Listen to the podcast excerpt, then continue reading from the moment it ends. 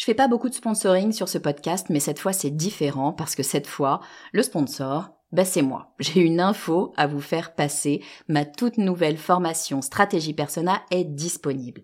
Stratégie Persona, c'est la solution pour toutes les personnes qui ont du mal à trouver des clients. Toutes les personnes qui ont du mal à définir qui sera leur prochain client. Toutes les personnes qui ont du mal à trouver les mots justes pour parler à leurs clients. Parce que oui, vous savez que mettre vos clients au cœur de votre stratégie, ben c'est ce qui va vraiment faire décoller votre marque. Sauf que c'est pas si simple que ça. Alors j'ai créé tout simplement la formation la plus complète du marché sur le persona. Et je vous fais une promesse, si vous la suivez et si vous l'appliquez, dans une semaine, vous saurez exactement qui est votre client idéal et ce qu'il faut lui dire pour qu'il achète. Stratégie personnelle est disponible sur mon site le podcast du marketing.com slash stratégie persona. Vous écoutez le podcast du marketing, épisode 116.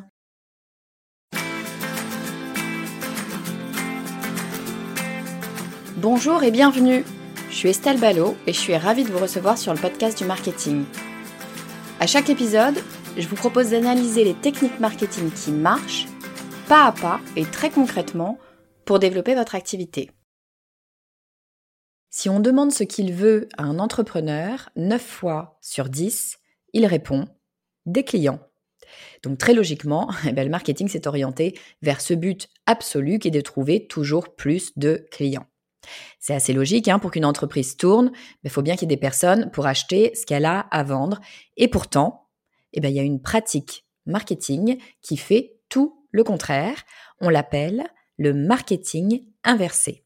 L'idée, c'est pas d'attirer des clients, mais de repousser les clients qu'on ne voudrait pas.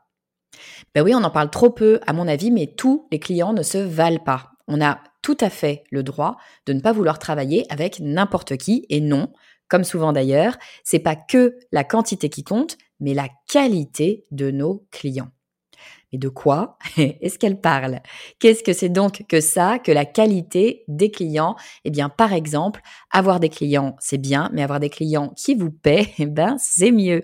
Parce que il n'y a rien de pire que de fournir un travail et de se retrouver non seulement à ne pas être payé dans les temps, mais en plus, eh bien, à dépenser son énergie et son temps euh, à recouvrer ce qui nous est dû. Alors un mauvais client, ça n'est pas non plus qu'une histoire d'argent, ça peut tout simplement être un client euh, désagréable, un client qui vous harcèle au téléphone juste pour des broutilles, ou alors à l'inverse, un client qui ne sait pas ce qu'il veut, qui vous fait perdre votre temps. Bref, un mauvais client, c'est le client que vous espérez ne pas rencontrer. Sauf que ces clients-là, ils existent. Alors, le marketing inventé, le marketing inversé. Mais alors, pourquoi est-ce qu'on mettrait en place ce marketing inversé? Ben, Je vous l'ai dit, hein, pour éviter les clients euh, qu'on ne veut pas avoir, mais pas que. Hein. Ce, marketing inversé, ça nous sert aussi à éviter les clients insatisfaits. Ben oui, parce que soyons clairs, votre produit, votre service, bien évidemment, n'est pas fait pour tout le monde. Il ne peut pas être fait pour tout le monde. Donc, si vous attirez une personne à vous qui, en fait, n'est pas faite euh, pour ce produit, hein, qui n'est pas euh, votre client cible finalement, eh bien, il y a toutes les chances que cette personne ne passe pas un bon moment euh, à travailler avec vous, n'apprécie pas votre produit. Ça va vous engendrer du temps en service après-vente. Et puis cette personne, puisqu'elle a passé un mauvais moment, bah, il y a quand même des chances à un moment donné qu'elle en parle autour d'elle. Donc ça vous fait une mauvaise publicité. Et puis in fine, tout ça, eh potentiellement, ça va même vous faire perdre un peu de confiance en vous. C'est jamais très bon. Donc les clients insatisfaits, on les évite avec notre fameux marketing inversé. Et puis, par opposition, eh bien, le marketing inversé, il va vous permettre de qualifier les bons clients, justement, ces clients qui vont vivre une expérience positive avec votre produit et votre service parce qu'ils sont faits finalement pour votre produit et votre service, ou plutôt votre produit et votre service est fait pour ce client. Et puis ces clients, puisqu'ils auront vécu une expérience extrêmement agréable, eh bien, ils pourront en témoigner. On est donc bien dans ce cercle vertueux qu'on cherche à trouver évidemment. Mais bon, là où c'est très fort, le marketing inversé, c'est que non seulement ça repousse les mauvais clients, mais en plus, ça nous aide à convertir nos futurs clients. Je m'explique. Alors d'abord, le marketing inversé, c'est quoi hein? Vous l'avez compris, c'est un marketing qui va venir segmenter finalement votre audience et qui va venir à contre-courant du marketing habituel que l'on connaît. Le marketing habituel, qu'est-ce que c'est? C'est grosso modo, j'ai un produit, j'ai un service. Cher futur client, regarde donc comme mon produit, mon service, il est beau, il est merveilleux, viens donc l'acheter. Là, ici, le marketing inversé, on va faire exactement l'inverse et on va dire, j'ai un produit, j'ai un service Chère audience, si tu penses ça ou si tu es telle personne, sache que ça n'est pas pour toi. Grosso modo, c'est ça qu'on va faire avec le marketing inversé. Alors, évidemment, ce marketing inversé va nous faire gagner du temps, gagner de l'énergie, gagner de l'argent, puisqu'il va venir segmenter l'audience. Ce qui fait que les personnes qui vont rester sur notre page de vente, a priori, ce sont des personnes qui correspondent au type de client que l'on souhaite avoir. En ça, bien évidemment, la conversion va être bien meilleure. Bon, mais ça, c'est un peu notre tambouille interne, hein. ça c'est pour nous. Mais le marketing inversé, qu'est-ce que ça fait pour nos clients, pour les utilisateurs, pour les gens en fait, qui vont euh, lire cette fameuse page de vente? Eh bien, première chose que ça va faire, ça va les surprendre. Et la surprise en marketing, c'est quelque chose d'extrêmement intéressant parce que elle va venir arrêter le cerveau de l'utilisateur, hein, bien sûr, elle va venir arrêter son cerveau dans son cheminement un petit peu comme ça, automatique. Ça va venir allumer quelque chose en disant, oh, attention, fais donc attention, marque de l'intérêt, regarde donc ce qui se passe ici. Et ça, évidemment, c'est très intéressant parce que vous avez attiré l'attention euh, de l'utilisateur, donc, eh bien, vous pouvez lui dire maintenant ce que vous voulez puisque vous savez qu'il écoute. Autre chose que le marketing inversé génère dans l'esprit de votre utilisateur et on espère de votre futur client, eh bien, c'est de la réassurance. En fait, par effet de miroir, le fait que vous ayez dit pour qui ça n'est pas, si l'utilisateur se dit, bah, moi, je fais pas partie de ces gens-là pour qui ça n'est pas, donc je me sens rassuré, je sais que je suis au bon endroit, je ne fais pas partie du groupe qui a été rejeté. Je suis donc rassuré sur cette offre, cette offre est bien faite pour moi. Et ça, bien sûr, cette offre est bien faite pour moi, ça fait monter la désirabilité. Ben oui, si cette offre n'est pas pour tout le monde, eh ben ça veut dire que cette offre, elle est exclusive. Elle est vraiment pour une partie seule de la population. Et puis, tant qu'à faire, puisqu'on est dedans, on va considérer que c'est la meilleure partie de la population évidemment. Donc voilà, on a le sentiment finalement d'être un petit peu spécial parce que nous, on est du bon côté. Hein. Donc bien sûr, ça fait monter la désirabilité d'un coup, notre produit, notre service. L'utilisateur, il trouve que vraiment, c'est un produit extrêmement intéressant puisqu'il n'est pas pour tout le monde. Quatrième chose que ça va créer dans l'esprit de l'utilisateur, ça va créer de la confiance. Ben oui, le fait de dire que votre produit n'est pas pour tout le monde, quelque part, on peut considérer que c'est peut-être une certaine faiblesse finalement. Hein. Vous n'êtes pas fait pour tout le monde, ça ne marchera pas à tous les coups. Eh bien ça, la faiblesse, ça a un gros avantage. Si vous êtes suffisamment honnête pour avouer vos faiblesses, on va considérer bien sûr que eh bien, vous dites la vérité et du coup, quand vous parlerez de vos forces, eh bien, on aura plus tendance à vous croire, tout simplement. Donc dire pour qui votre produit n'est pas fait, ça va créer de la confiance pour les personnes pour qui votre produit est fait. Et puis cinquième élément intéressant que va créer ce marketing inversé, c'est qu'il va montrer que vous n'êtes pas en demande, hein, que vous avez finalement suffisamment de clients pour pouvoir vous permettre de dire que eh ben, vous ne voulez pas de certains clients. Euh, donc finalement, si vous avez suffisamment de clients, inconsciemment, ça veut dire que vous êtes bon. Hein, ça veut dire que vous faites des bons produits. Ça veut dire qu'il y a un intérêt à venir vous voir puisque d'autres l'ont fait déjà et qui sont suffisamment euh, nombreux, ces autres, pour que bah, vous n'ayez pas besoin vraiment de beaucoup de clients. En fait, vous n'êtes pas dans le besoin. Et on sait que d'être dans le besoin, pardon, hein, mais c'est vrai, d'être dans le besoin, eh ben ça fait pas envie. C'est typiquement euh, ce qui se passe quand on a euh, deux personnes qui ont les mêmes qualifications, mais une personne est au chômage et l'autre est employée. Ben en général, l'entreprise, elle va avoir envie d'aller chercher à débaucher la personne qui est employée. Cette personne fait plus envie. La personne qui est en demande, le chômeur, eh ben lui, il fait moins envie. C'est un mécanisme qui va fonctionner ici sur le marketing inversé. Vous ne montrez pas que vous avez besoin de clients, voire vous dites clairement moi, j'ai pas franchement besoin de clients parce que je me paye le luxe de repousser certains clients. Ben, tout de suite, vous faites envie.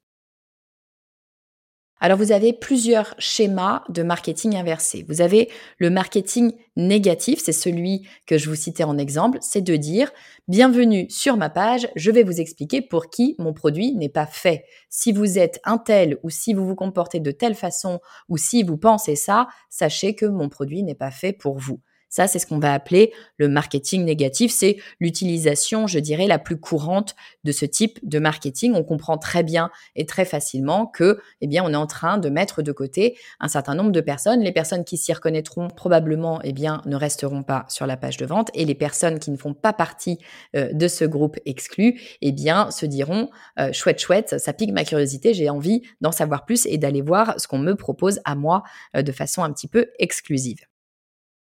Deuxième schéma, vous avez ce qu'on appelle le marketing d'exclusion, c'est-à-dire le marketing d'exclusion par opposition au marketing d'inclusion. Typiquement, si je ne m'adresse qu'à un groupe de personnes, ceux qui ne font pas partie de ce groupe, eh bien, ne se sentent pas concernés et donc se sentent exclus. C'est en fait une communication segmentante. Par exemple, si vous ne parlez qu'à une catégorie de la population, par exemple euh, aux adolescents, eh bien, les parents comprendront que c'est pas à eux qu'on s'adresse. C'est assez logique. La limite de ce type de marketing, c'est de ne pas tomber dans le dénigrement parce que là, on va générer des émotions négatives et ça, ça va faire perdre tout l'intérêt de notre technique de segmentation euh, via ce marketing négatif. Le marketing négatif ne veut pas dire faire ressentir des émotions négatives à votre audience. Certainement pas. Au contraire, hein, l'intérêt du marketing d'exclusion, même si le terme comme ça apparaît en, soi négatif, hein, mais l'intérêt du marketing d'exclusion, bien sûr, c'est qu'il va permettre de segmenter, de qualifier, mais c'est surtout qu'il va permettre d'induire que, eh bien, l'audience, les gens concernés, eh ces personnes-là, elles sont du bon côté. Elles sont finalement du côté des gentils, du côté des gagnants. C'est le biais de l'élection. On sait que si on propose les résultats partiels des votes alors même que certains n'ont pas voté, eh bien les indécis qui vont voter, eux, vont avoir tendance à voter plutôt pour le gagnant parce que, eh bien, on aime bien être du bon côté, on aime bien être du côté des winners. Et puis vous avez un troisième schéma qui se rapporte hein, à, tout ce, marketing, ce type de marketing-là. On va appeler ça le marketing d'engagement. C'est le fait de demander euh, à votre futur client de faire quelque chose pour avoir accès à l'offre.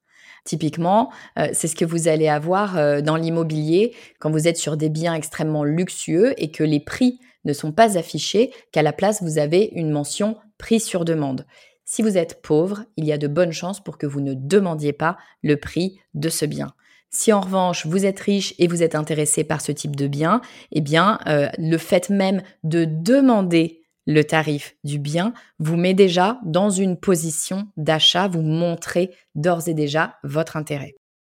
C'est ce qu'on appelle le biais d'engagement. En fait, la personne est déjà engagée dans la vente.